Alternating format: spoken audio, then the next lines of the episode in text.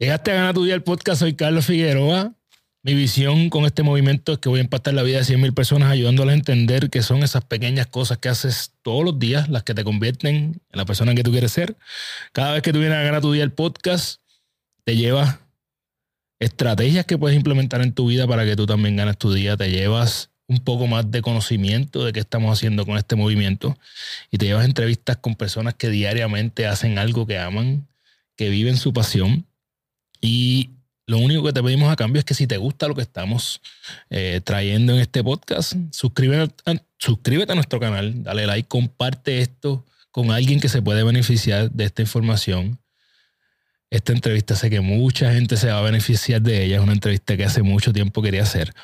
Eh, si nos estás escuchando a través de Apple, Spotify, regálanos cinco estrellas. Gracias a toda la gente que nos ha dejado review. Nos ayuda a seguir creciendo. Y si estás en Puerto Rico, sabes que nos puedes ver también en Liberty Canal 85.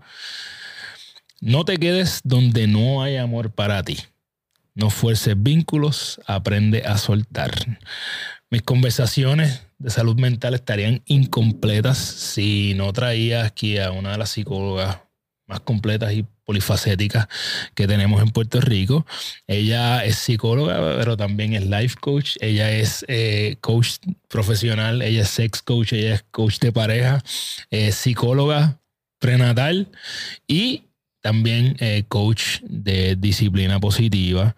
La he escuchado en algunos de los medios más importantes de Puerto Rico, ¿verdad? Como es la Mega Estación y también en televisión la has visto en diferentes canales. También es podcaster y es la host de Mente Urbana Podcast. Bienvenida a Gana Tuya el Podcast, a la psicóloga, conferencista y podcaster, Joari Jaibar. Gracias. Gracias Estoy por bien todo contento. eso. Estoy bien feliz de tenerte aquí. Yo también. Eh, y la realidad es que te había hecho como que la approach y como que lo dejé enfriar. Y pues qué bueno, porque las cosas pasan cuando tienen que pasar. Eh, eso.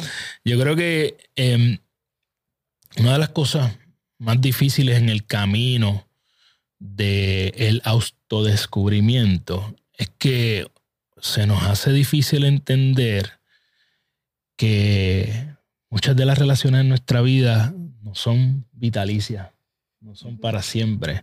Yo confieso que en mi caso personal, yo, digamos en el 2016, 2017, yo, yo tenía relaciones con personas que yo veía algo que no me gustaba y como por no ser el rompecorillo, por no ser el que se aleja, como que tú te mantienes ahí en, en algo que ya tú no sientes que, que está trayendo frutos a tu vida.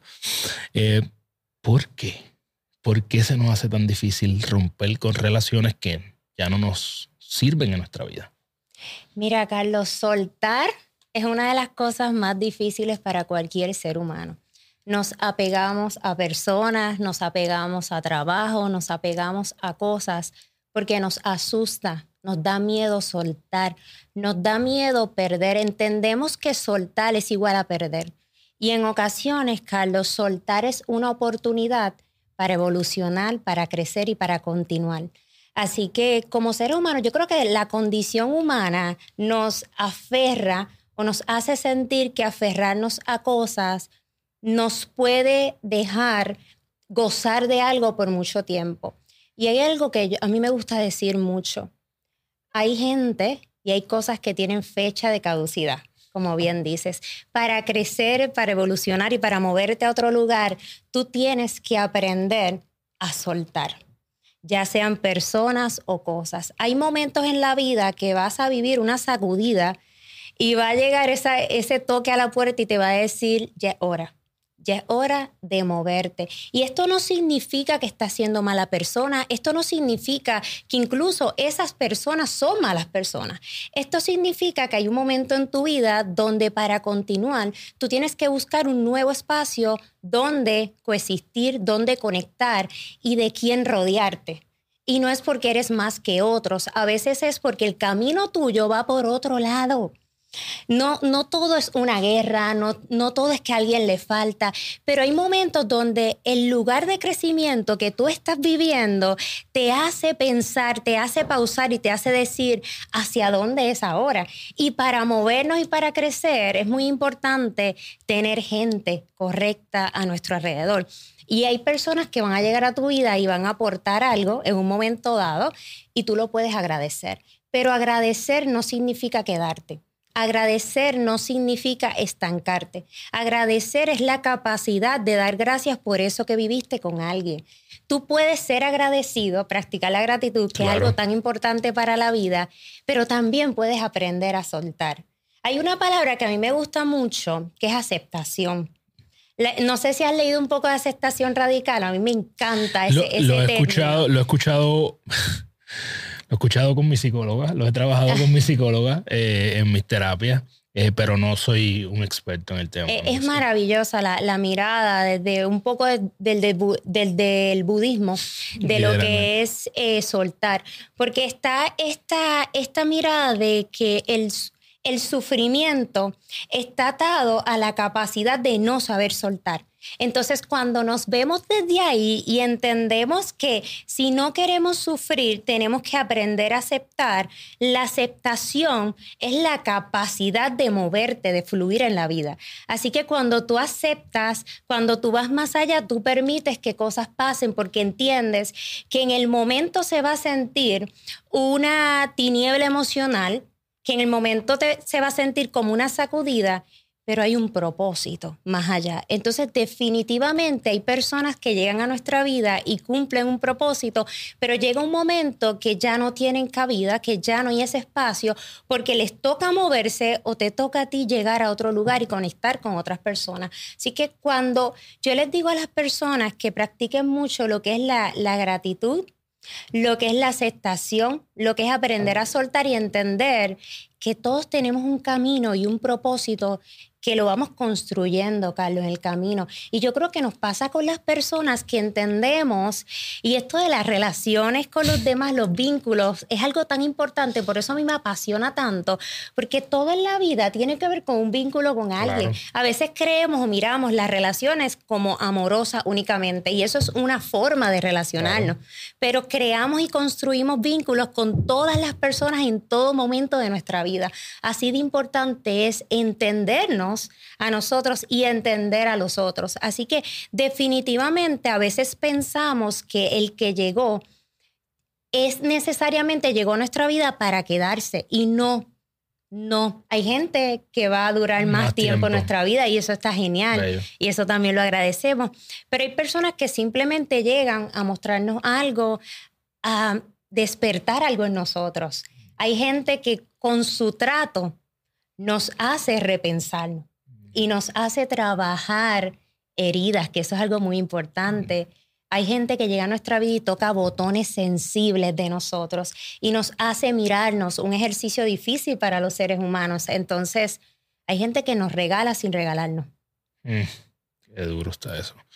Yo, ya esto empezó con fuego aquí, me encanta esta conversación. Cuando, cuando estás diciendo todo esto, eh, yo estoy haciendo mi análisis también, ¿verdad? Porque definitivamente hay personas que cuyo regalo ha sido alejarse de mí en muchas ocasiones. Em, pero a veces uno, ¿verdad? Y, empezaste diciendo que, que, nosotros soltamos y creemos que es igual a perder.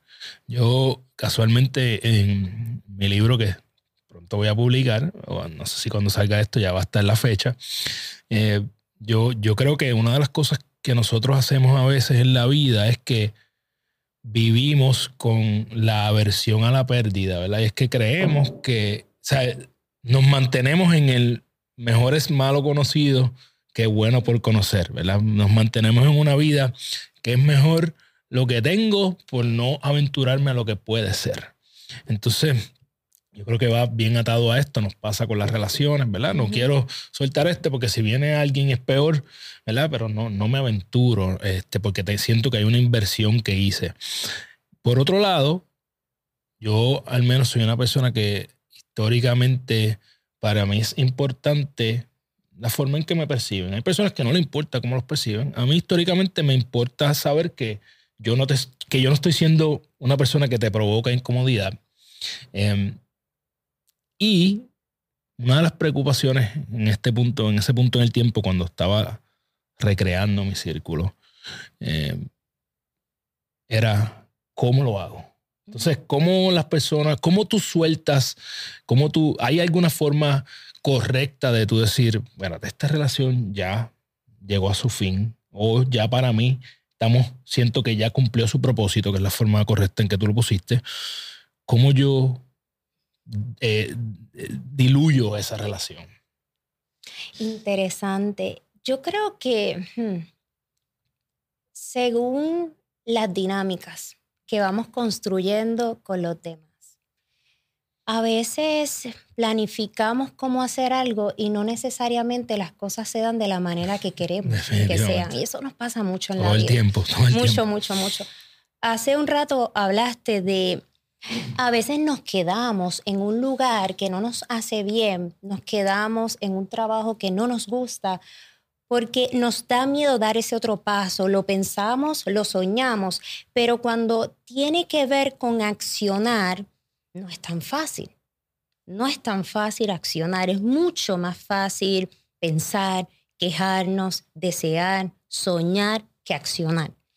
Y el verbo soltar, el verbo cambiar requiere una acción y nos asusta accionar. A veces no tenemos el mapa de cómo accionar hacia algo a veces no encontramos la fortaleza, aunque está interna, pero a veces no encontramos la fortaleza que necesitamos para, para decirle a una persona o para movernos en esa dinámica que tenemos con esa persona.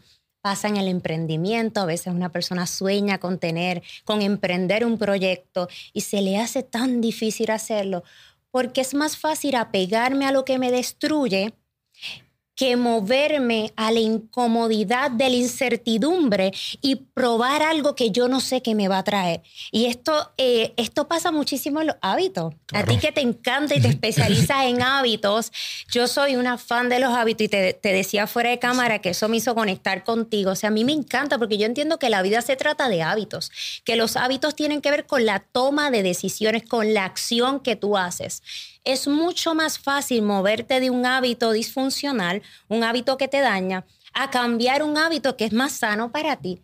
Y esto nos pasa con todo en la vida, no porque no queramos, es que es difícil el proceso de cómo empiezo, del plan, desde dónde me muevo.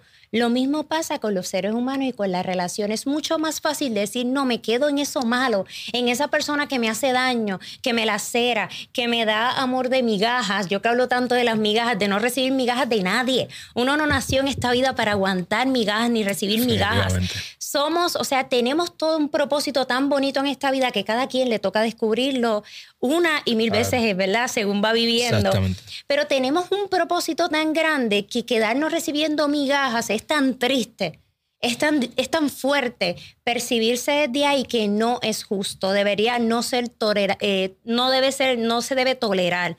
Así que definitivamente cuando uno piensa, y volviendo a la pregunta que hiciste, a veces tomar la decisión es lo que nos ayuda. Y tomar la decisión desde a veces lo que yo quiero no es lo que me hace bien.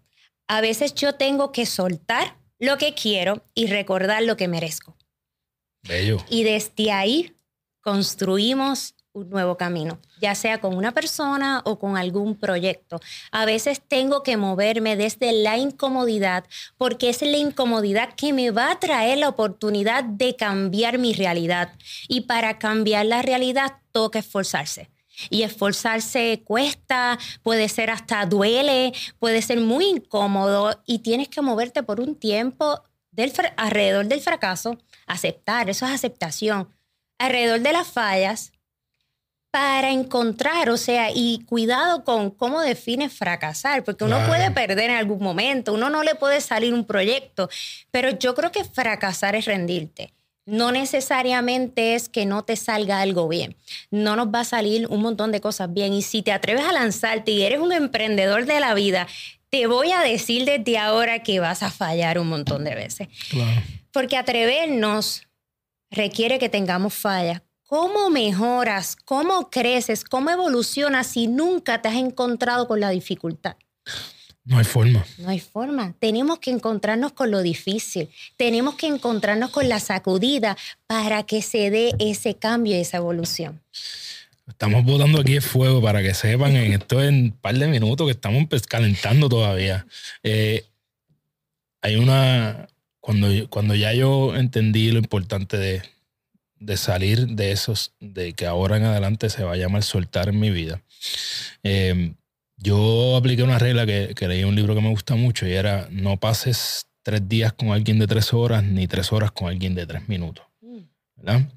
Y eso yo lo aplico a mi vida, ¿verdad? Yo no voy a pasar tiempo con alguien que no. Ya, ya en este punto yo lo aprendí, lo aplico.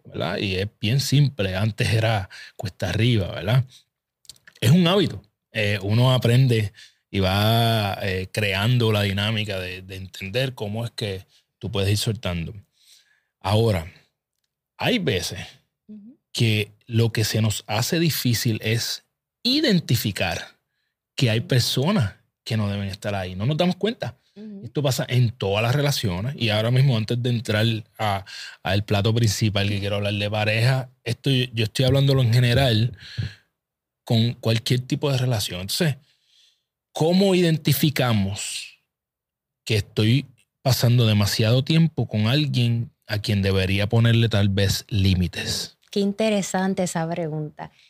Mira qué pasa, que para yo poder identificar quién me hace bien y, que y quién ya no me hace bien, yo tengo que conocerme.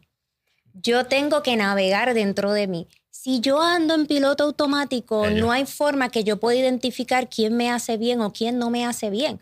Entonces, para yo poder hacer esa línea en mi vida, yo tengo que navegar dentro, yo tengo que ir a mi interior, yo tengo que empezar a desarrollar un diálogo interno, yo tengo que empezar a conocer mis zonas grises, porque de ahí es que yo voy a saber cuáles son mis límites y de ahí yo voy a poder dejarle saber al otro cuáles son mis límites que no debe pasar, o sea, cuáles son mis negociables y mis no negociables.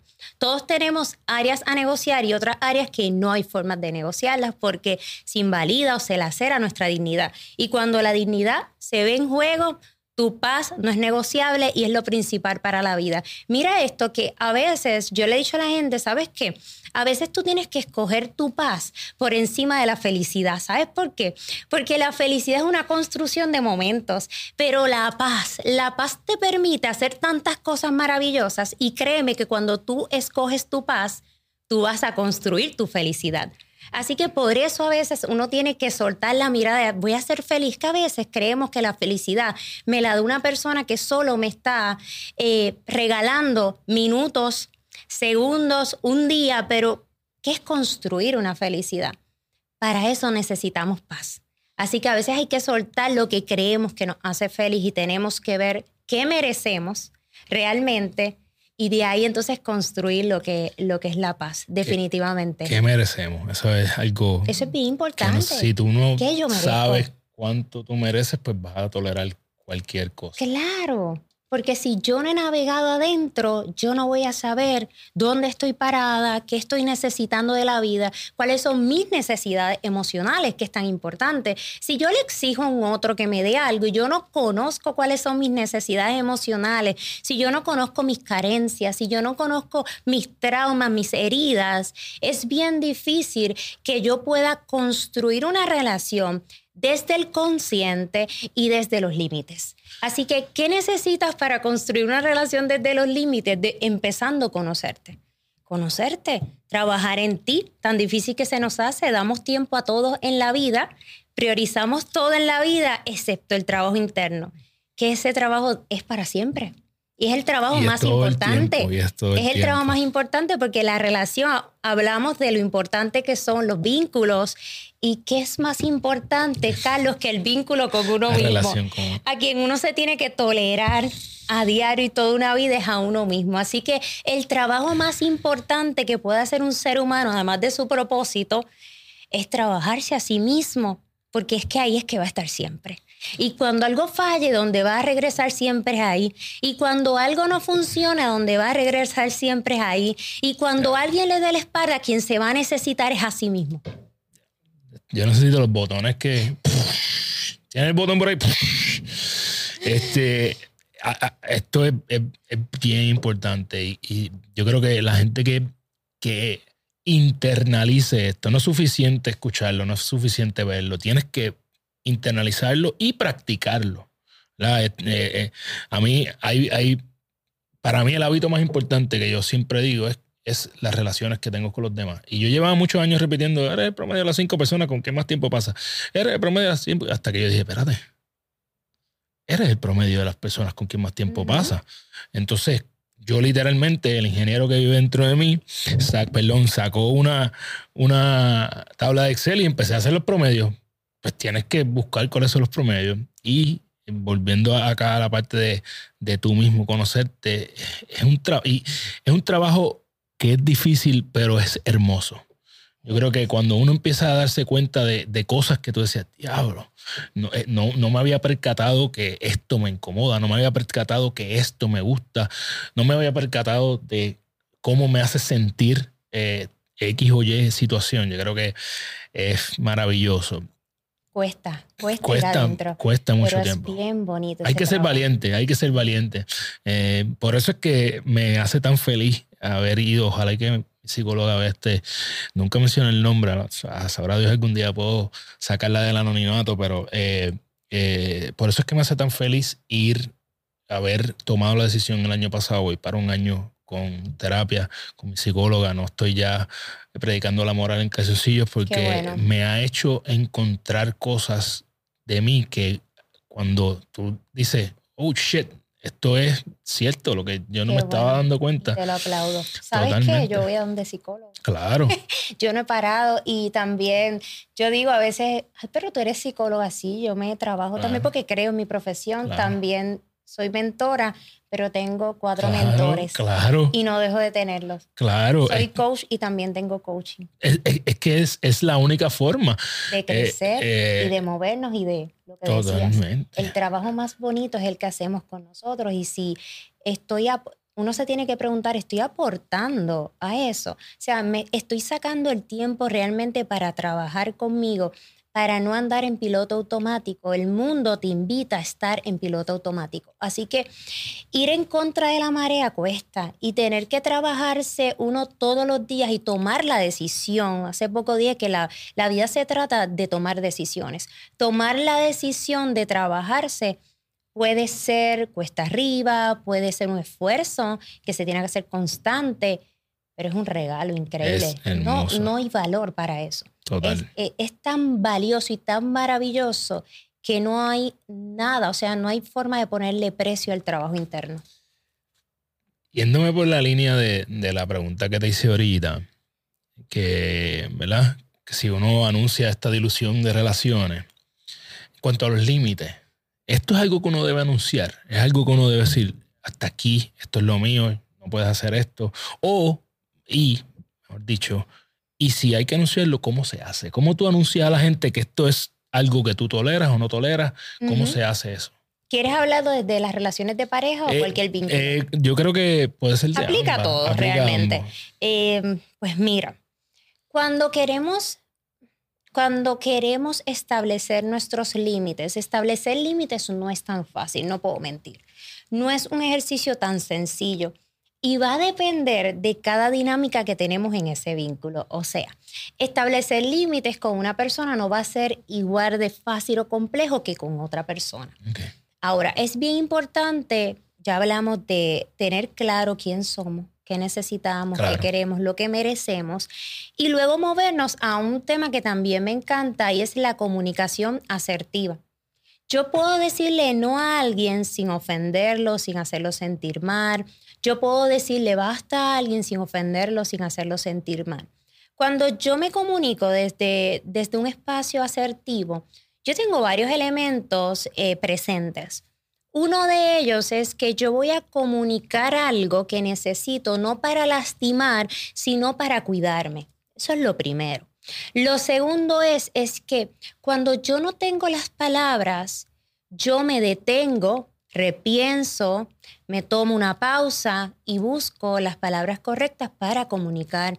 Si yo estoy en un momento de reactividad, no es el mejor momento para comunicar algo. Nos pasa tanto en las relaciones de pareja, nos pasa tanto porque yo, yo trabajo tanto con parejas, parejas a nivel de terapia y a nivel de emprendimiento, así que el tema de parejas, eh, y yo lo tengo tan presente en mi día a día, Es una de mis pasiones. Pero he aprendido tanto trabajando con parejas y he aprendido más de lo que me ha enseñado la academia, pero por mucho. Porque cuando tú lo vives ahí, cambia todo. Claro. Las si es complejo entender entenderse uno, si es complejo entender a una persona en terapia, imagínate a dos personas a la vez. es complejo, pero es tan maravilloso ese mundo porque le puede, puedes empezar a entender el mismo mundo, la vida. Cuando tú ves dos personas, o sea, tú estás ahí mirando dos mundos distintos dos mundos distintos tratando de entenderse, tratando de defenderse, tratando de salvarse. Y a veces yo creo que algo que nos ayuda a comunicar las cosas es entender que esa persona no es el enemigo. Ah, O no debería ser el enemigo, sino es una persona que es vulnerable y que posiblemente, igual que tú, tiene heridas, tiene zonas grises, tiene áreas de necesidad como la tenemos todos y que puede sentir reactividad cuando le estás diciendo algo. Así que el mejor ejercicio que podemos hacer para sentirnos tranquilos con lo que comunicamos es ser asertivos. Poder hablar desde mis emociones y mis necesidades y no necesariamente desde el juicio. Señalar, tú hiciste, tú siempre, tú nunca, los nunca y los siempre son terribles las relaciones de pareja. Eso detona el botón de la discordia y empiezan los conflictos. Así que evitar los nunca y los siempre nos ayuda a establecer límites y a decir nuestras necesidades y partir de mis emociones, o sea, de cómo me sentí de acuerdo a esto que hiciste y cómo me gustaría sentirme. Son dos cosas que uno hace para aprender a establecer límites. Cuando miramos esto desde las relaciones de pareja, y no sé si ya puedo ir a las relaciones de pareja. piedad que yo tengo Mira, mira qué pasa con las relaciones de pareja. Y, y ves, yo me emociono realmente hablar de relaciones de pareja. Es algo que es increíble, pero es que es tan complejo. Las personas se escogen en el enamoramiento. Y yo te voy a contar, Carlos, qué pasa en el enamoramiento y por qué uno no se debe escoger en el enamoramiento y no se asusten. Lo que pasa en el enamoramiento, en esa etapa, es que está en ese, el proceso que está ocurriendo a nivel químico eh, es, más químico, es un proceso químico. Enamorarnos es un proceso químico. Y lo que está ocurriendo es que tal vez eh, la, dopamina eh, está en su, en su potencia, el neurotransmisor del amor está en, su potencia. ¿Y qué pasa con esto? Que nos estamos moviendo por por, ese, por esa química interna que está haciendo su trabajo y su efecto. Y está chulo, está chulísimo, porque de ahí es que como que conectamos y enganchamos. Ahora, no escojas a una persona porque te enamoraste. Escoge a una persona en tu vida porque decidiste amarla. Son cosas distintas. Enamorarnos, nos podemos enamorar un montón de veces de un montón de personas y es súper válido, de una, dos, tres, cuatro, cinco, depende cada persona y los números. Ahora, no todo el mundo que tú te enamoraste es una persona que necesariamente debe entrar a tu vida para ser pareja. Hay algo que yo digo mucho y es que hay mucha gente que sabe estar en relaciones, pero no sabe ser pareja que no es lo mismo. Ok, explícame, cuéntame eso. Podemos entrar en un vínculo con otro, y podemos pasarla bien, llevar, llevarnos bien. Pero cuando construimos lo que es ser pareja, tenemos que tener conciencia, tenemos que tener libertad, tenemos que saber mirar desde dónde cada uno está partiendo en esa construcción de amor. O sea, ¿cuál es mi construcción de amor y cuál es tu construcción de amor? Para de ahí ser pareja. Tenemos que tener claro que ser pareja es escogerte todos los días. Que ser pareja también es entender que el enamoramiento puede ser que ya no esté. Y ojo, no, significa que no ames a esa persona. Estoy hablando de esa etapa del enamoramiento donde todo, es, todo es bien chulo y, puedo, y puedo idealizar esa persona y aquí también tiene un impacto en el constructo social a través del tiempo, cómo se nos ha enseñado a amar desde un amor idealizado y un amor romántico. Para romper con ese discurso que nada bien hace, tenemos que entender que el enamoramiento es una parte, una etapa que se debe disfrutar porque eso da pie. Pensamos que el enamoramiento nos ayuda a conocer al otro, pero ¿sabes qué pasa también en esa etapa del enamoramiento? Nos conocemos. A, nosotros conocemos nuestras vulnerabilidades. lo que me molesta, lo que no. Nuestro hábito, nuestras tendencias. Empieza a salir esa parte del yo. Así que el enamoramiento es una etapa también para conocernos, para conocer nuestros límites para poder entonces decidir, mira esto, decidimos, no estamos obligados a estar en relaciones, decidimos estar con un otro. Y ahí entonces conformamos una relación y decidimos ser pareja, que es desde la conciencia, desde la toma de decisión, escojo a esa otra persona. Y cuando yo estoy claro que el compromiso, aquí yo utilizo esta, esta analogía sobre lo que es eh, la disciplina y lo que es la motivación. No todos los días vamos a estar motivados, pero la disciplina, que es la consistencia, la constancia, es lo que te mueve en la vida, más allá de... Lo mismo pasa en las relaciones de pareja. No todos los días uno se va a levantar con ánimos de ir a tener una cita, de estar frente a su pareja compartiendo con chistes o haciendo, pasándola bien. Hay días que por lo que uno está viviendo a nivel emocional, por situaciones externas, va a haber, va a haber un momento, uno va a sentir que, mira, es que no, no quiero ni ver a esta persona. Necesito un break. Pero el compromiso de ser pareja y tener presente que uno escoge esa persona y sobre todas las cosas, que esa persona aporta a tu vida. Si una persona no aporta a tu vida, ¿qué haces ahí? Si una persona no aporta a tu vida, ¿cómo esa persona es tu pareja? Tu pareja tiene que traer un beneficio y aportar a tu vida. Y no estoy hablando monetariamente, no estoy hablando de dinero necesariamente, aunque las finanzas es un pilar en las relaciones y luego explicaré.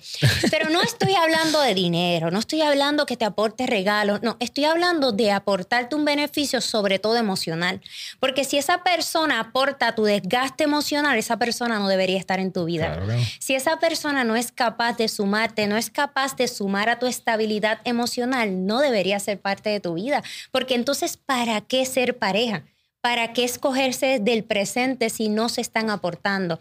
Ser pareja son dos personas, dos personas trabajando constantemente día a día desde esa conciencia en construir una relación porque entienden que su relación tiene un propósito. Así que cualquier relación de pareja que esté formada sin tener un propósito es una relación que se está quedando atrás. Es una relación que va a tener fecha de caducidad. Hay que tener un propósito para ser pareja. Bello. Y, es que yo estoy aquí identificándome con todo lo que tú estás diciendo y, yendo desde, desde la parte de de cómo uno tener esa comunicación asertiva. Yo, y yo soy el primero en tirarme en medio en todos los temas que yo traigo aquí. Yo, y con mi esposa, eh, vamos a cumplir, déjame decir la fecha bien, no vaya a ser que esto me caiga el programa. que lo ve. lo va a ver. Vamos a cumplir ocho años. Y yo reconozco, yo siento, tengo que traerle a ella aquí a que, diga si es verídico o no lo que estoy diciendo. Ha habido una evolución, ¿verdad? Este, yo he sido una bestia salvaje en mi relación también y qué bueno que lo pude descubrir, ¿verdad? Y saber que no me estaba comunicando, ¿verdad? cuando digo bestia salvaje digo que, ¿verdad? No me comunicaba en la forma correcta o uno explotaba en un momento donde no tenías que explotar y todavía uno tiene los famosos estarteos. Claro. Este, pero hubo algo cuando estás diciendo los pasos de cómo uno eh, comunicarse asertivamente, hubo algo en específico que yo hice que yo creo que fue eh, trascendental en la transformación de nuestra relación, al menos de mi parte hacia ella, y es en esa pausa, ¿verdad? Uno quiere, yo soy de los que me gusta atacar los problemas en el momento, y con la relación no siempre así. No uno puedes tener la conversación rápido, ¿verdad? Y cuando yo descubrí que yo tenía que salir a caminar o irme a dar una vuelta, ¿verdad? O bajar revoluciones y luego, o no decirlo en el momento, decirlo en otro momento, yo siento que ha sido el, más que, que yo darme crédito por cómo estoy llevando el mensaje, la forma en que mi esposa lo recibe es mucho mejor ha sido radical. Entonces, ese paso ha sido bien importante. totalmente de acuerdo en que uno no está enamorado. Uno no, el, yo le llamo el enchule, ¿verdad? Uno no tiene el enchule. Sí, yo le digo novio. enchule. Sí, uno tiene estos momentos que yo digo, wow, esta es mi esposa, la paso cabrón, eh, todo está súper chévere. Pero ahí, no es eh, que tú tienes todas las maripositas todo el tiempo, porque si no, biológicamente no puede funcionar, by the way. y ese es el enchule, las maripositas, y eso se va a ir. Eso, se, va, a ir. Y el momento en que tú entiendes que eso se va a ir y que tú estás decidiendo, yo creo que eso te hace grande y te hace a la pareja mucho más robusta, porque tú lo dijiste, ser pareja es cogerte todos los días. ¿Qué mejor que eso? es em, evolucionar. Si tú estás creciendo si tú estás creciendo y tú no sientes que en tu relación tú estás creciendo, pasa algo ahí. Claro. Somos, eh, somos personas que necesitamos de alguna manera para la estabilidad necesitamos encontrarle como que sentido a las cosas en nuestra vida. Entonces, si yo estoy trabajando en mí, si yo estoy trabajando en mi emprendimiento, pero en mi relación siento que solamente yo estoy trabajando, pues ya tú no tienes una relación. Eh, no hay forma de mantener una, una relación de pareja si solo tú estás trabajando. En una relación se necesitan dos personas. Y algo que mencionaste, Carlos, que me gustaría decir algo sobre eso, es que no nos enseñan a ser pareja. No nos dan esta clase. No nos dan esta clase. No nos enseñan a manejar nuestras emociones. Tampoco nos dan esta clase.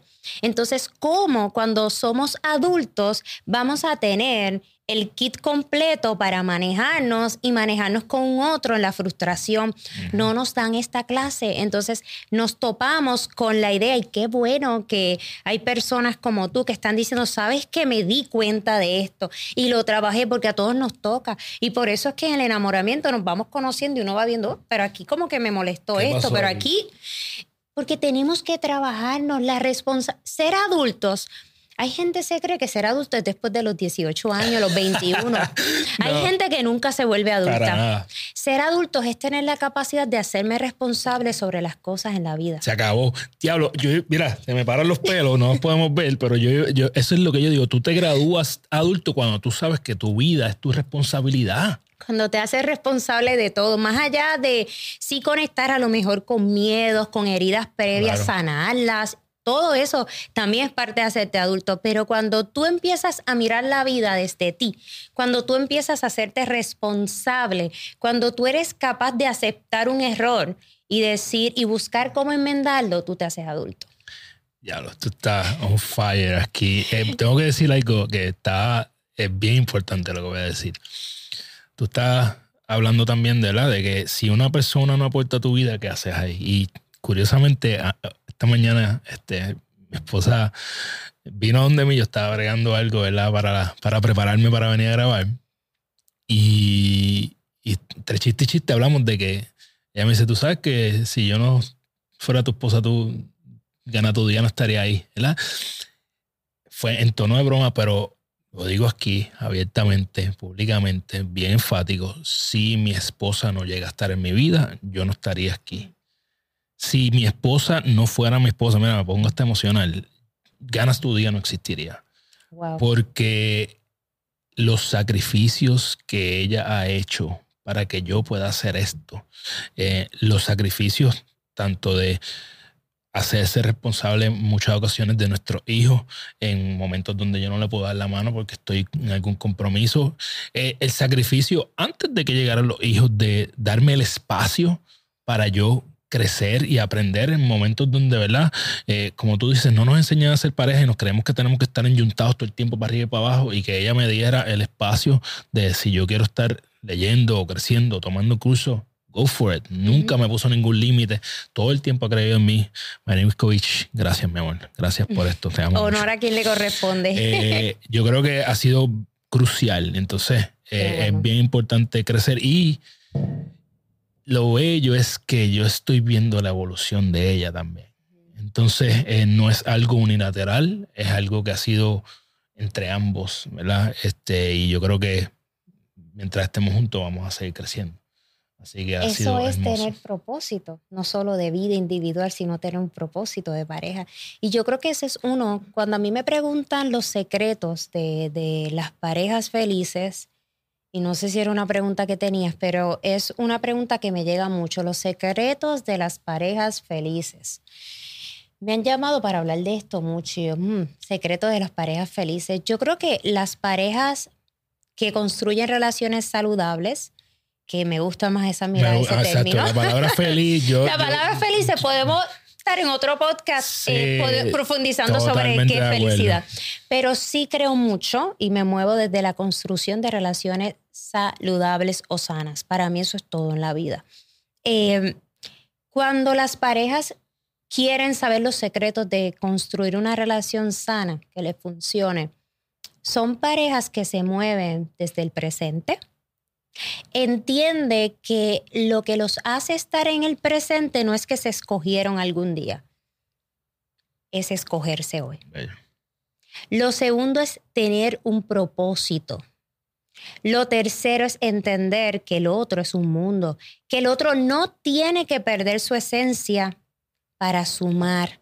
Así que ya no miramos en el que nos convertimos en un uno, que esto siempre ha sido una mirada que se comparte, pero yo trato de expresarlo desde otro lugar. Yo digo, no son dos personas que se convierten en una.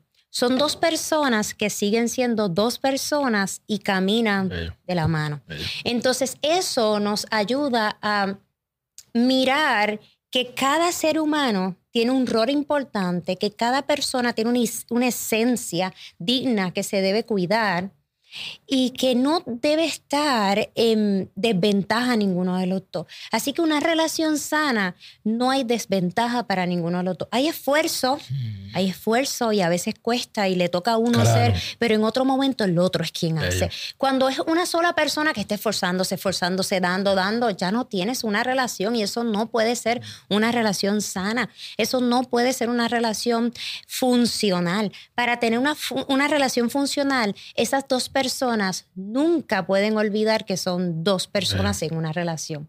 Dos personas responsables, dos adultos responsables. Y aquí llega el término de responsabilidad afectiva de inteligencia emocional que me lo llevo Claro. para todos lados en el paquete Sí, porque importante. si yo no desarrollo la inteligencia emocional, si yo no desarrollo la responsabilidad afectiva, yo no voy a poder construir una relación seria, una relación sana.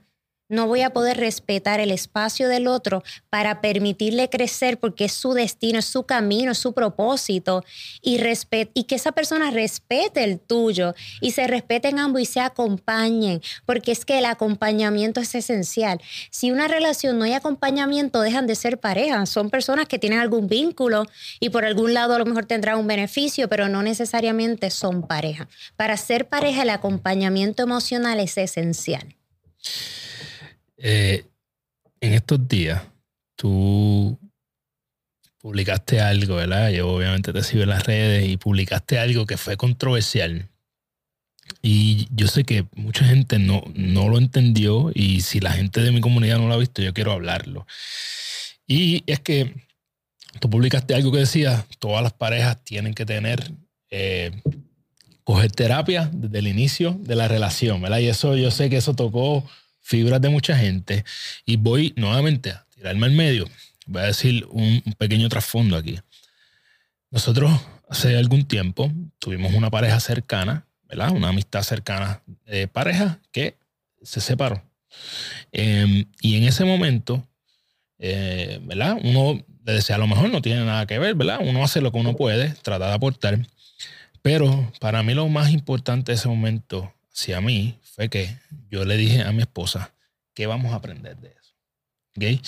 Y eso nos dio pie forzado a eh, buscar ayuda. Eh, no, no en el momento en donde estás en la crisis, porque, corrígeme si estoy mal, yo pienso que a veces cuando ya tú pasaste ese threshold, a veces es tarde. Yo, yo soy de los que cree que hay cosas en la vida para los que es tarde.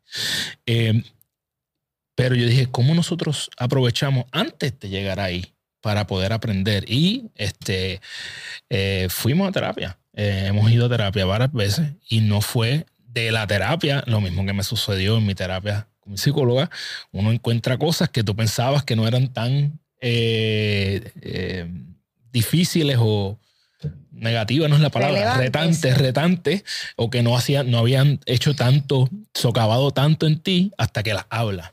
Entonces, antes de permitirte dar tu punto, soy fiel creyente de que todo el mundo que esté en una relación debe ir a terapia de manera preventiva. Y no de preventiva se escucha está feo, de manera de tener herramientas para trabajar. Definitivo. Mira, yo no solamente creo que todo el mundo debe ir a terapia de pareja, yo también creo que todo el mundo debería ir a terapia. Totalmente, totalmente. Todo el mundo debería darse la oportunidad de estar en terapia. Porque la vida es compleja, los cambios son complejos, aquellas cosas que llegan a nuestra vida y nos sacuden, que no avisan, son complejas. La vida nos va a llevar a vivir experiencias difíciles, momentos complicados, duelos, vamos a perder una y otra vez a través de distintos duelos en la vida, cambios en la vida, que son parte del proceso, del paquete. Pero tener una guía, poder mirarse uno que es tan complejo y como dije anteriormente, no se nos enseñó qué mejor lugar que la terapia para esto. El proceso terapéutico es para trabajar en todas las áreas que tú necesites trabajar y para ir hondo a encontrar lo que tengas que encontrar. Es el mejor proceso para descubrirte y saber hacia dónde. Así que totalmente creo en terapia. Y las, si lo vemos desde la terapia de pareja, ¿verdad? Que, era, que fue lo que dije, todo el mundo debería ir a terapia de pareja y lo sigo sosteniendo y, lo voy a sostener. que te cayeron arriba. Para siempre. Pues recibí mucha gente que me, que me escribió que, mira, mi pareja no cree en terapia. Incluso en terapia me pasa que me lo dicen y yo me pongo bien. Mamitas y papitos, si tus chicos están enfermos y no quieres hacer largas filas en el pediatra, búscame en Instagram como doctora Wisco. Ahí encontrarás el enlace para hacer una cita de manera virtual contenta, primero porque se están abriendo, están contando, están llegando, yo se los valido, yo wow. El hecho de que estés aquí significa un montón para ti, porque más allá de que creías o no creías, como quiera te diste la oportunidad de llegar y de estar aquí, eso es valioso. Y me pasa mucho con los hombres, a mí me encanta trabajar con hombres en terapia, me fascina. En mentoría en terapia es un mundo bien complejo también. Esta mirada de que los hombres son simples, mm, nadie es simple, el ser humano no es simple. Lo que pasa es que construimos, desde esta construcción social tenemos una mirada distinta en ocasiones de ver las cosas y el mundo, pero nadie es simple. Los seres humanos somos complejos, así que me encanta trabajar con hombres y donde voy lo digo, me encanta las dinámicas yo trabajo muchísimo con mujeres, o sea, y es lo más que yo tengo. Pero como yo trabajo demasiado con parejas, ¿verdad? Pues tengo la oportunidad muchas veces de, de ver hombres y adicional, pues yo trabajo con hombres también. Así que yo he podido notar que los hombres son los más que se atreven a decirme no creía en la terapia. Y entiendo que hay todo un constructo donde se le enseñó al hombre eh, accionar y reaccionar, no necesariamente pausar donde tenía que resolver, tenía que trabajar, tenía que hacer, tenía que proveer. Entonces, desde ahí, contra también, los hombres necesitan entendimiento y necesitan un, ok, ¿qué estás necesitando? ¿Qué es lo que estás sintiendo? Porque no les enseñaron a hacerlo. Entonces, alguien les tiene que decir cómo hacerlo. Y no necesariamente es la pareja, porque la pareja no es la mamá. Esto yo siempre lo digo. O el papá, depende qué tipo de, de dinámica de pareja tengas.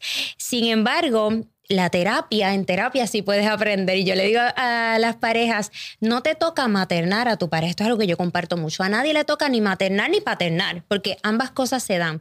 Pero en terapia tú puedes trabajar esas cosas. No es tu pareja que tiene que salvarte o sanarte.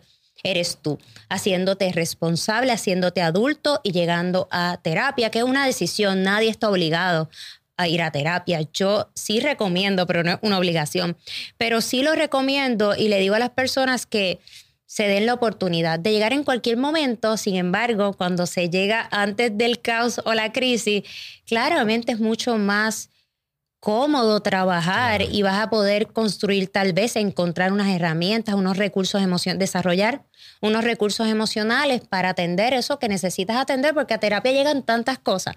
No hay una, llega de todo. O sea, el, el ser humano es complejo y sus necesidades son complejas, sus traumas son complejos. Así que cada persona es un mundo diverso y va a llegar a trabajar algo bien diverso. Y en el camino a veces en terapia uno la persona llega por algo y en el camino descubre que eran muchas otras cosas. Así que el camino terapéutico es hermoso.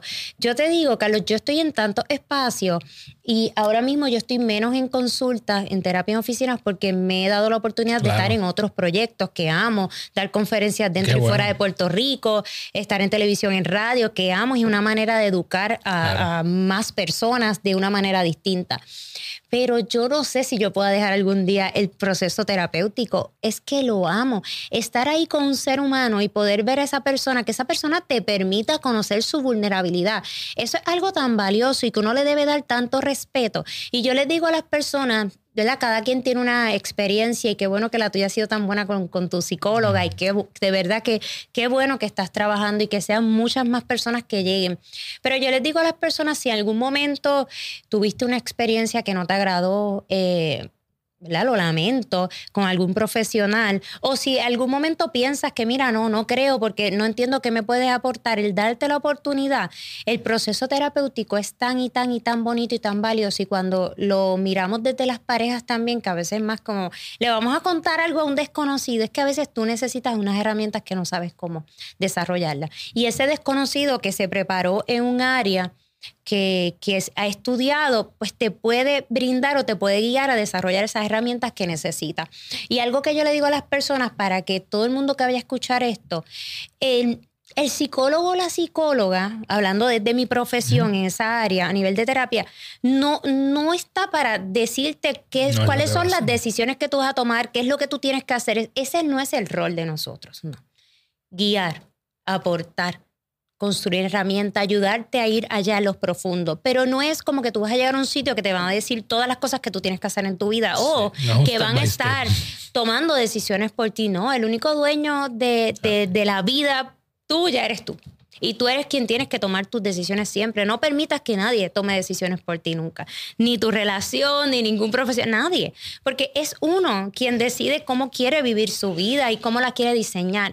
Pero a veces uno debe darse la oportunidad de desarrollar distintas cosas o tocar la puerta cuando necesite algo. Y no pasa nada, sabes que no eres menos, no vales menos, no eres débil por decir necesito ayuda. Así que definitivamente sí pasa con las parejas, porque, y terminando la, la pregunta que me hiciste, en las parejas a veces la crisis llega después de la etapa de enchule y enamoramiento, porque empiezas a conocer las zonas grises del otro empiezas la convivencia, empiezas las demandas en, en, esa, en ese los vínculo. familiares, los vínculos. Empiezas a conocer a profundidad al otro en todo el sentido y te das cuenta que hay cosas que están chocando con tu discurso de vida, con tu manera de ver el mundo y de repente empiezan los conflictos porque son dos personas que no necesariamente que se pueden querer, pero no tienen los recursos para resolver lo que le está aquejando. Así que la terapia ayuda en esto. ¿Qué otra cosa ayuda en relación, yo creo que separar la mirada de estar enamorados y decidir amar a una persona y ser pareja. ¿Verdad? Que ya hablamos que necesita mucha madurez, mucha asertividad, mucha responsabilidad afectiva, que también necesitas mirarte desde tu presente, que necesitan tener un propósito. Y algo que yo voy a añadir es el ego. Hmm. El ego es el enemigo primario de nosotros. El ego es una cosa querer ganar en una discusión. Mira, señores, miren, mujeres, a veces es mejor la paz que ganar cualquier cosa. Cuando tú tienes que demostrarle al otro que tú eres quien tienes la razón y necesitas que el otro te valide eso, ¿qué estás necesitando? A veces hay que soltar, hay, hay, hay, veces que hay que escoger las batallas. Y en una relación de pareja tenemos que escoger las batallas. No todo puede ser una lucha porque te vas a desgastar y no hace sentido desgastarnos en un espacio con otro. El hogar, que no es la casa, el hogar es la construcción, es ese espacio emocional que tú haces con otro. Es donde a quienes tú permites entrar a ese espacio emocional. Ese es el hogar. Hay mucha gente que tiene casa, pero no ha construido un hogar. Así que ojo con eso. El hogar es tan importante. Si tú no sientes paz en tu hogar, ¿qué haces ahí? Bello. Yo quiero añadirle dos cositas. Una, que la terapia por sí sola no hace nada. Porque si tú no haces el trabajo cuando sales de ahí, se acabó. Eh, tanto en la terapia de pareja como en la terapia individual. ¿verdad? Yo creo que ir a terapia es el comienzo de algo, pero eh, hay que hacer un trabajo cuando uno sale de ahí. Y lo, otro que voy a decir en, arroz y habichuela y, para la gente que necesita un, incentivo adicional no profesional eh, es, hay veces que si tú vas a esta eh, y hablando del tema de la terapia de pareja en específico, hay veces que esa es tu oportunidad para decir cosas que no te has atrevido a decir eh, en un espacio donde tienes cierto grado de protección, ¿verdad? Y la asertividad de la que tú hablaste está, tiene un support, tiene una ayuda, ¿verdad? De este profesional. Entonces, es el espacio, esa, esa, persona te puede ayudar a decir cosas que tú ni tan siquiera sabes cómo decir o que no te has atrevido a decir. Eh, yo creo que eso puede ser un incentivo adicional para personas que no se atreven a dar ese paso. Y sabes que, Carlos, dejar pasar los conflictos no significa que se resolvieron. Para nada. Significa que le pusiste un parcho, que te negaste la oportunidad de resolverlo que te asusta resolverlo, que no tienes las herramientas o que tu pareja no las tiene o que ambos no las tienen. No importa por cuánto tiempo tú te niegues a no resolver un conflicto, ese conflicto que tú te estás negando a resolver va a resonar. Va a resonar y el problema es que mientras más tú lo guardes, más tú lo evites, va a salir de la peor forma va a salir de la peor forma y ahí es que llega la verdadera crisis el caos. ¿Por cuánto tiempo, o sea, preguntarte por cuánto tiempo has estado en un lugar donde no te sientes cómoda o no te sientes cómodo? ¿Por cuánto tiempo has ocultado, has guardado algo que te laceró, que no sabes cómo compartírselo al otro o que entiendes que el otro no te lo validó?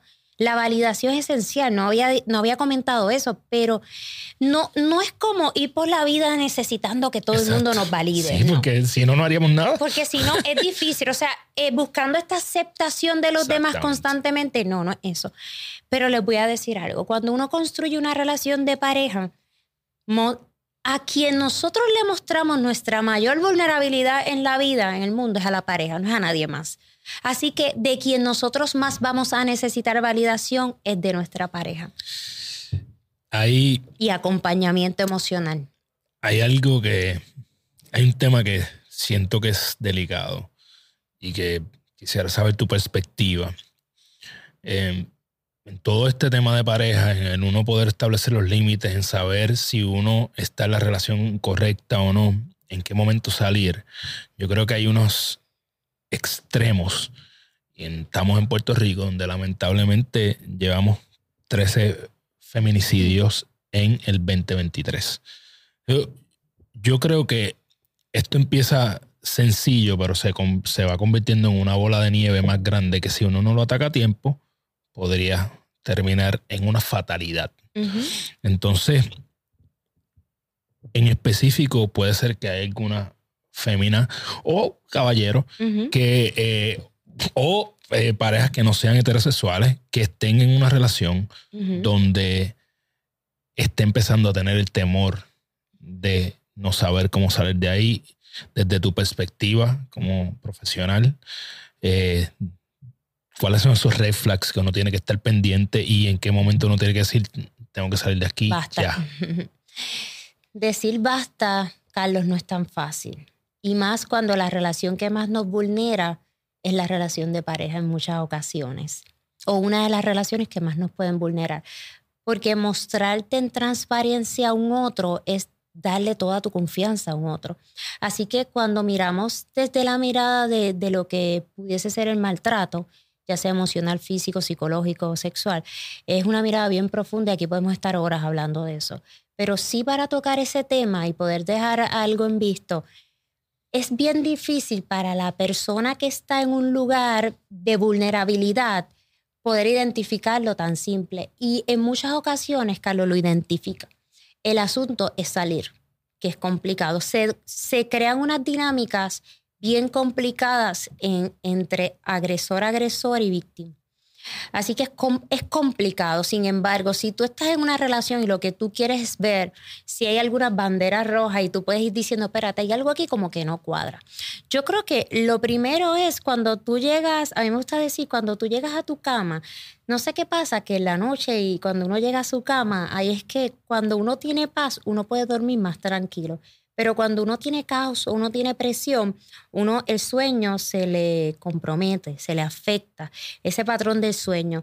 Cuando tú llegas a tu cama y el pensamiento que te llega es de salir de la relación que estás o idealizar que tu relación fuera distinta, ojo, algo puede estar pasando si tú te estás mirando como que cómo sería fuera de esa relación o cómo yo, cómo sería, cómo me gustaría que fuera esta persona conmigo o constantemente lloras por lo que no tienes en esa relación, esto es una bandera roja de que algo puede estar pasando. Dos, cuando tú no te sientes respetado respetado, esto es una bandera roja de que algo está pasando.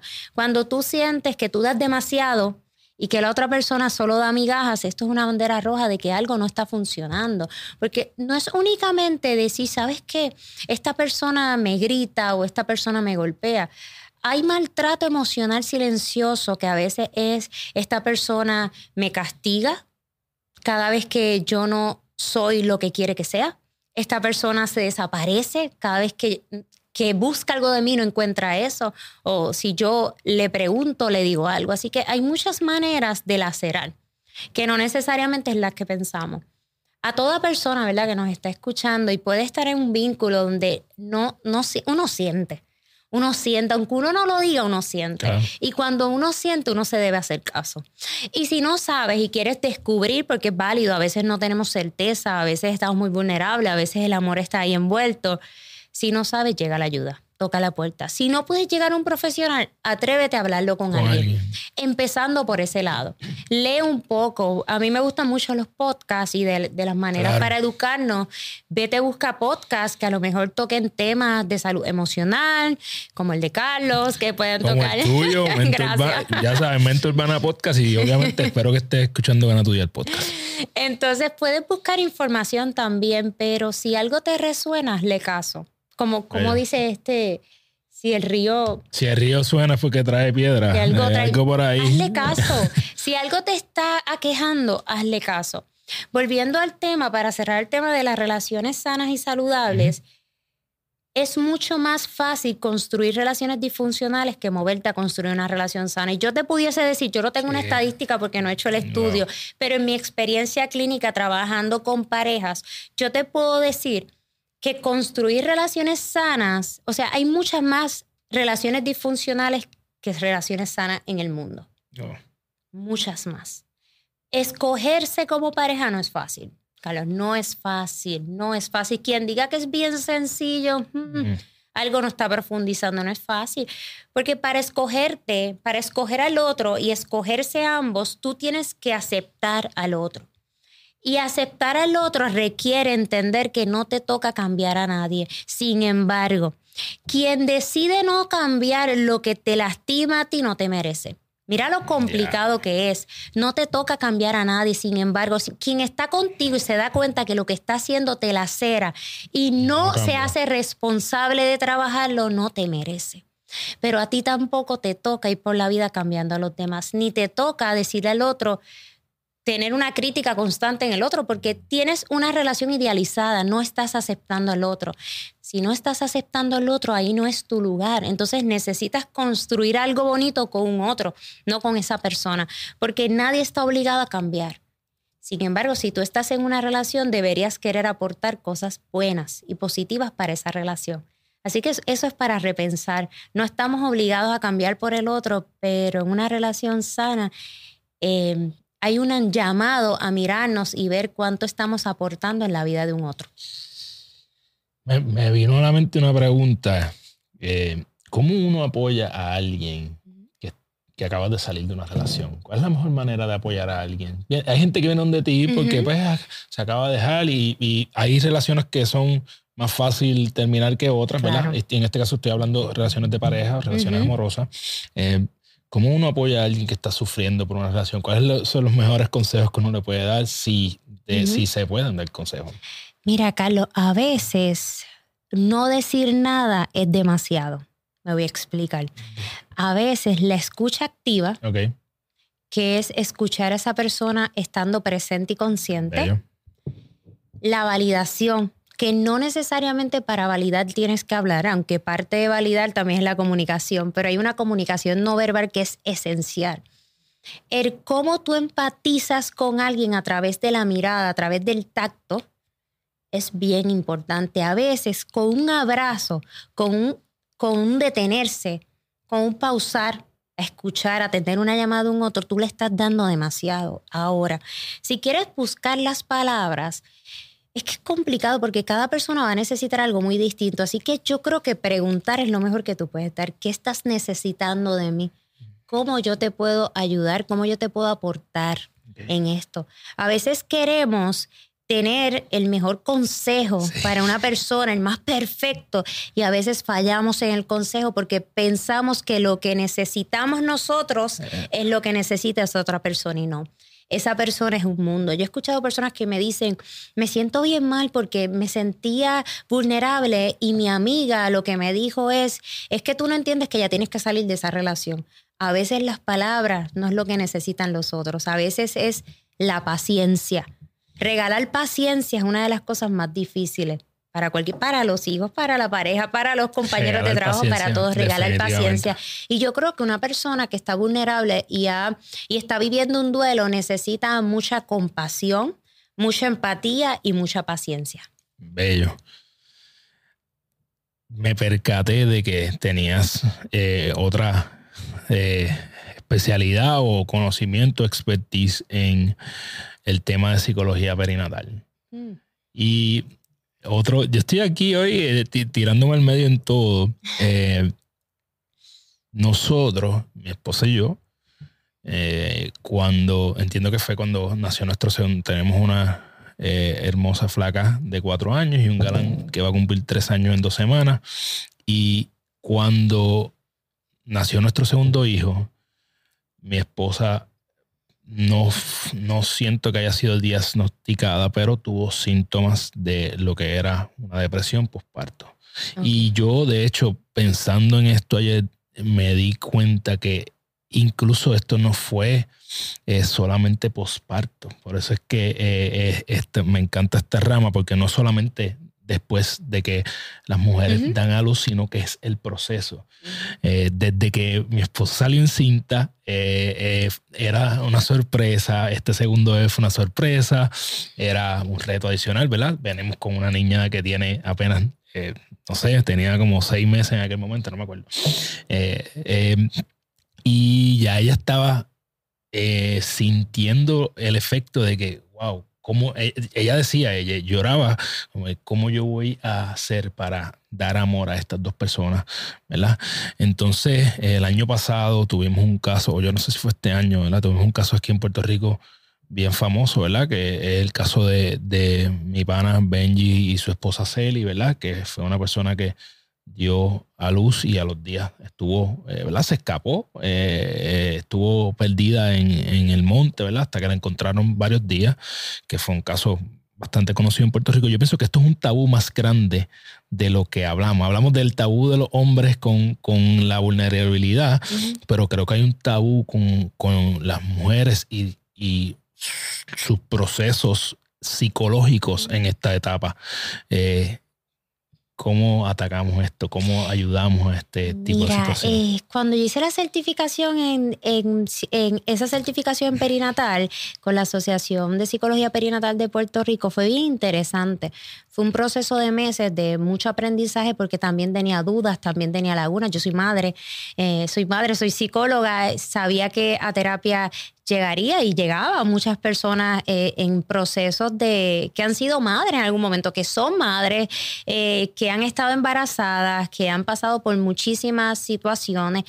Incluso eh, a mí me llamaba mucho la atención, yo creo que lo hice como para tener un, plus más y entender un poquito más y más herramientas.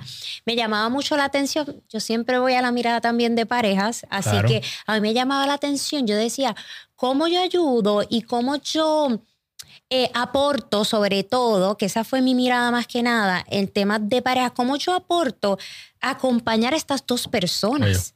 Porque tenemos que dejar fuera la pareja? Es parte del proceso y es parte también muy esencial en el proceso y hacerlo parte y que entienda que es parte es necesario, porque esta otra persona también está pasando un, proceso de mucha vulnerabilidad.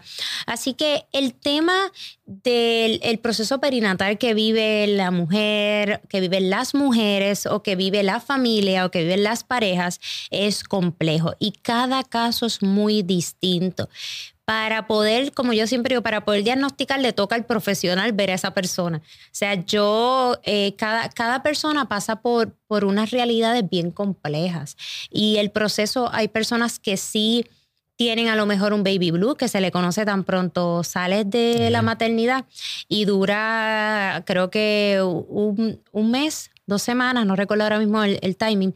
Eh, y luego entonces, para ser considerado a lo mejor la depresión, tienes que pasar más de ese, de ese periodo. Eh, hay personas que viven psicosis, en el embarazo. O sea, hay tantas cosas que son desconocidas de las cuales no se hablan y no se tocan que, eh, que carecemos a veces de información sobre el tema.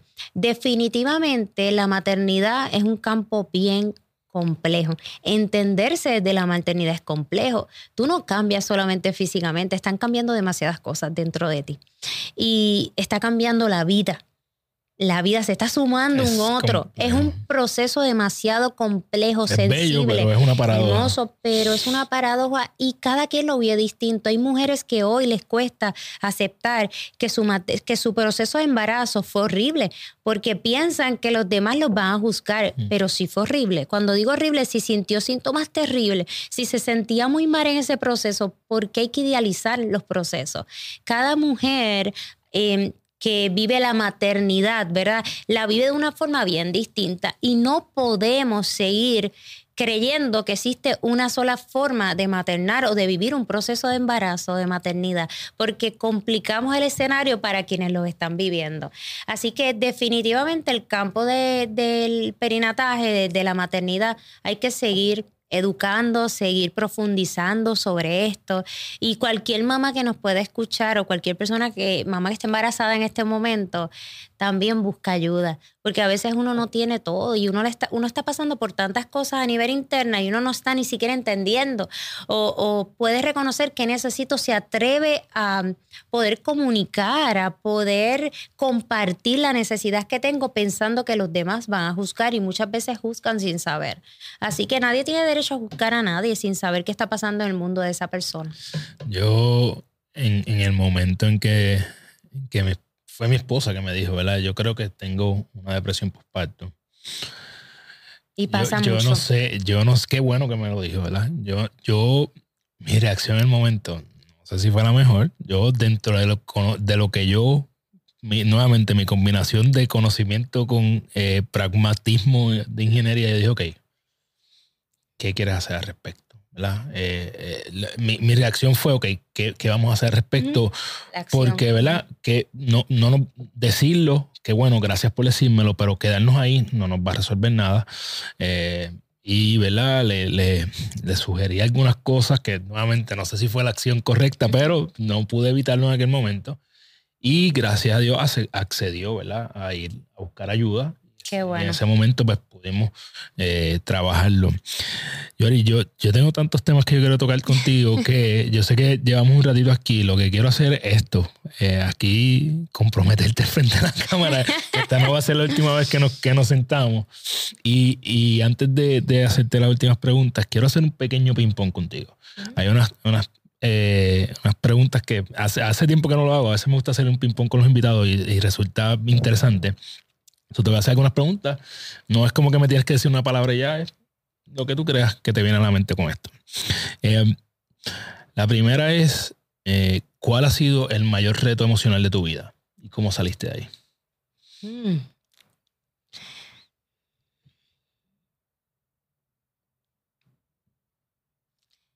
Aceptar que soy diferente. Ok. Eh, Aceptar que soy diferente. Conocer mi zona crisis y amarme tal cual soy, construyendo una versión que para algunos podría ser reverdía y para mí es mi versión. plenitud, bello. ¿Qué consejo tú crees que te daría Joaris del futuro dentro de 10 años si viniera a verte hoy?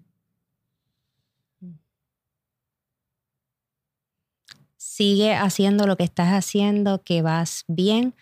Tu propósito es mayor que la burla, que la queja y que la mentira de algunos. Espero que ese sea el mismo consejo que me dé Carlos Figueroa de, de 10 años si viene a verme hoy.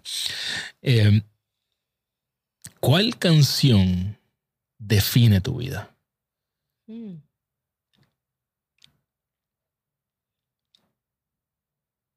Interesante.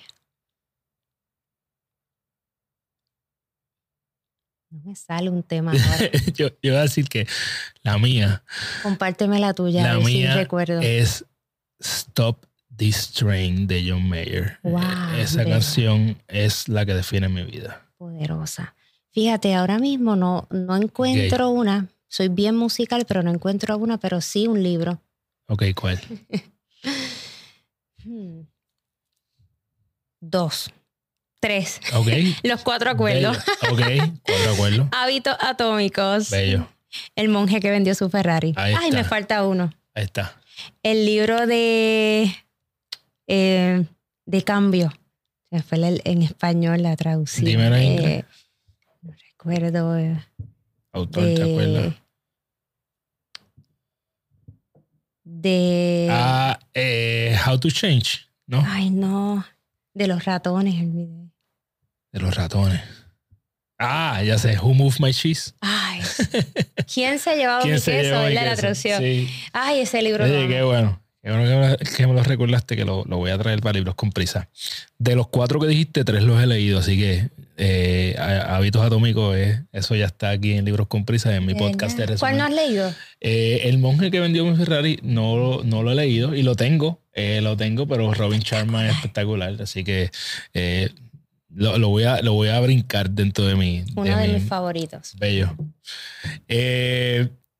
Y la última pregunta de este ping-pong es: ¿podemos ser 100% plenos sin tener pareja? Hmm. Wow. Fíjate que me he hecho muchas veces esa pregunta para poder compartírselas a los demás y es bastante complejo. No sé si podemos ser completamente plenos, sin embargo voy a explicar algo. No necesariamente tener pareja, sin embargo, sí tener vínculos sanos con personas. Ahí está, yo creo que la plenitud. La plenitud. La vida se trata también de las relaciones que construimos, pero no siempre va a ser una relación de pareja. Pero tener una relación profunda y sana con, de amistad con alguien, eso sí es necesario Ok. Bello. para la vida. De hecho, dentro de lo que yo he estudiado está el, el famoso estudio de, de Grant Study, ¿verdad? Que te habla que una de las cosas que te lleva a la felicidad son las relaciones. No especifica que son las relaciones de pareja, sino las relaciones que tienes en tu Totalmente. vida. Es que no, no hay construcción de felicidad sin acompañamiento de un Bello. otro. Ahora no siempre se va a tener una relación de pareja. Ok. Me gusta.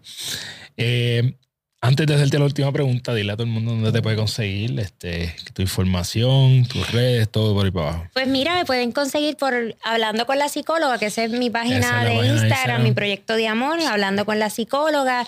En YouTube también como Hablando con la Psicóloga, pero el podcast se llama Mente Urbana Podcast, que ese es uno de mis últimos bebés que ha salido más reciente, pero ahí trato de aportar algo como hace Carlos, algo distinto. Bello. Está súper brutal, me encanta.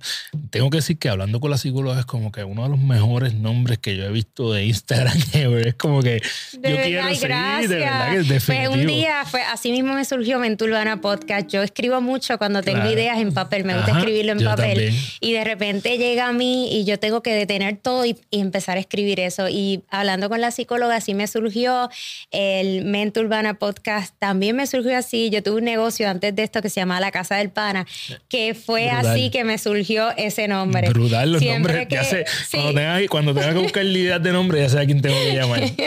Y además, Carlos, que olvides eh, la clínica donde damos servicios que ya no estoy sola, ya hemos crecido, somos un grupo de psicólogas, así que estoy ahí como CEO, pero también doy servicio. Ok. La clínica está en Carolina, pero también da terapias virtuales, así que cualquier persona que quiera terapia individual, terapia de pareja, tenemos terapia familiar Bello. ahora, terapia para adolescentes y para niños, estamos ahí a la orden. Y el, el nombre tiene un nombre. Sí, holística. Holística. Holística es la clínica eh, desde esa mirada. Bello.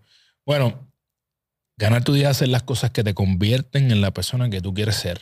¿Cuáles son esos tres a cinco hábitos que tú haces todos los días para que cuando tú llegues a la cama puedas decir, "Oh, yo gané mi día? Muy interesante. Ay, yo creo que, bueno, uno de los hábitos que yo tengo, eh, y no necesariamente todo el mundo lo tiene que hacer, pero yo creo mucho en él y me encanta, es levantarme a las 5 de la mañana. No necesariamente me levanto a las 5 todos los días, pero 5, 5 y 15 me gusta mucho esa, esa hora, porque me da espacio para conectar conmigo. Yo tengo hijos, eh, trabajo mucho, estoy en muchos lugares, así que necesito un espacio para conectar conmigo. Así que ese momento de las 5 de la mañana me gusta mucho el silencio de esa hora y me gusta esa conexión. Así que darme espacio para conectar conmigo es muy importante para mí y me mantiene en balance. Algo que yo hago mucho es hacer grounding. A mí me funciona Eh, descalza. yo conecto descalza con algún espacio, eh, soy bien sensorial de conectar. Para mí es bien importante la conexión con los demás, pero también con mis sentidos. Así que yo hago respiraciones, trato de hacer, pero algo bien simple, no tengo tiempo para estar necesariamente, ¿verdad? En, en mi vida no tengo una hora para sacar a eso, pero un minuto o 30 segundos de respiración consciente, yo pauso y hago eso.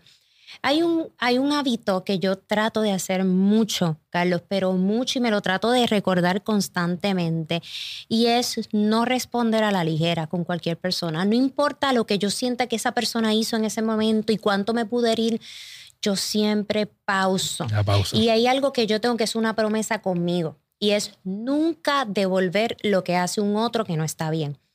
Yo siempre me he prometido eso y lo veo como un hábito de vida y en la vida uno se topa con personas que te tratan injustamente. Pero yo siempre he dicho, yo nunca te voy a tratar de una forma injusta aunque tú me hayas tratado así. Nunca. Estar pendiente a mis espacios es otro hábito que yo hago. ¿Quiénes son las personas que me rodean y que aportan? Es algo que yo tengo bien presente constantemente. Y sabes que saber que yo no soy perfecta. Nunca confiarme, esto es un hábito que yo también practico mucho, nunca confiarme de, de lo que yo veo hoy. O sea, yo no me muevo de- del resultado, de, esa, de ese pic, de eso que estoy recibiendo. Yo siempre me muevo desde el, desde el compromiso y desde el propósito yo puede pasar X cosa y puedo recibir o percibir X cosa y yo no veo las cosas como que me las merezco por eso, yo no parto de ahí. Y algo que me enseñó mi mamá y mi papá siempre es nunca olvidar la humildad, nunca, no importa qué, nunca pensar que lo sabes todo, por eso me encanta aprender y yo siempre te dije que yo siempre estoy en mentoría, Claro. eh, siempre estoy buscando nuevos mentores, algo que a mí me encanta, soy un aprendiz, me gusta escuchar a cualquier persona, a veces yo llego a espacios, cojo talleres, cojo charlas de personas, me siento en una esquinita, me gusta mucho aprender, aprender, aprender. Y yo creo que otro hábito que yo practico es la gratitud agradezco mucho por las personas que me aman. Y desde hace, este es uno de los últimos hábitos que he puesto en práctica en mi vida, es enfocarme más en quien me ama y quien me apoya que estar perdiendo tiempo de mi vida en quien me critica o no me acepta tal cual soy. Ya yo, desde hace mucho tiempo, yo no busco ser aceptada en ningún espacio. Yo trato de conectar y si siento que ahí no es, que ahí no se me acepta tal cual soy, en mi esencia, yo sé marcharme y aceptar. Tampoco gasto tiempo en criticar esto porque pienso que es que no es mi espacio. Es mi tiempo. Y ya. Y el último, y te voy a decir que este es el más importante en mi casa, en mi espacio, en mi hogar, es que nunca hablamos mal de los demás. Esto ahí me lo enseñó mi mamá y mi papá. No importa que en mi espacio, en mi ambiente sano y saludable, no permito hablar de otros, ni, ni se permite, no se hace. No hablamos, es algo que yo he traído eh, mucho a mi, a mi clínica y lo imparto. No hablamos de otros, no criticamos a otros, no juzgamos a otros. Si no coincides con esa persona, permite que esa persona continúe, pero jamás gastes tiempo y energía hablando de otro. Y si estás rodeado de personas, ¿verdad? Como dicen, si te sientas en la mesa de una persona que lo que hace es hablar de otros, ten cuidado que cuando tú te pares, va a hablar de ti. Así que esa sí yo la recomiendo poner en práctica. No gastes tu tiempo y tu energía hablando de otros. Mírate y mira qué tienes que mejorar de ti. Siempre hay algo que mejorar. Y por último, abraza a los tuyos. Bello, bello. Bueno, eh, conversación no va a ser la última, ya lo saben. Eh, al garete, yo la tiro al medio de aquí. Para mí. Eh, que yo me llevo. Siempre me gusta terminar con varias cosas. Primero, vamos a darle las gracias a mis amigos de woodbrandpr.com por esta gorrita. Esta que tengo es para ti, para que te vayas a hacer tu grounding eh, ahí ready. Vayan a woodbrandpr.com, utiliza el código GTD y vas a tener free shipping. ¿Y que yo me llevo de esta joya de conversación? Bueno, lo primero que nos llevamos es que soltar no es igual a, a perder, no es lo mismo, ¿ok? De hecho, muchas veces cuando sueltas, estás ganando. Entonces, hay cosas en tu vida, en específicos relaciones, que van a tener una fecha de caducidad y si tú entiendes eso, pues no pasa nada, porque hay otras personas que pueden estar entrando a tu vida.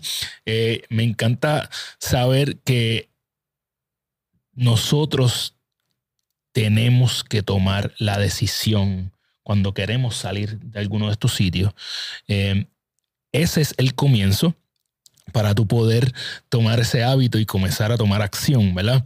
Eh, hay que empezar con esa decisión y yo siempre digo que la decisión es lo único que uno controla en su vida. Tú decides eh, eh, sobre todo muchas de las cosas de tu vida. fracasar es rendirte. Eso yo creo que, me impactó. Tú no, si tú no te rindes, tú no estás fracasando. Tú estás aprendiendo, tú estás evolucionando. Puede ser doloroso, puede ser incómodo.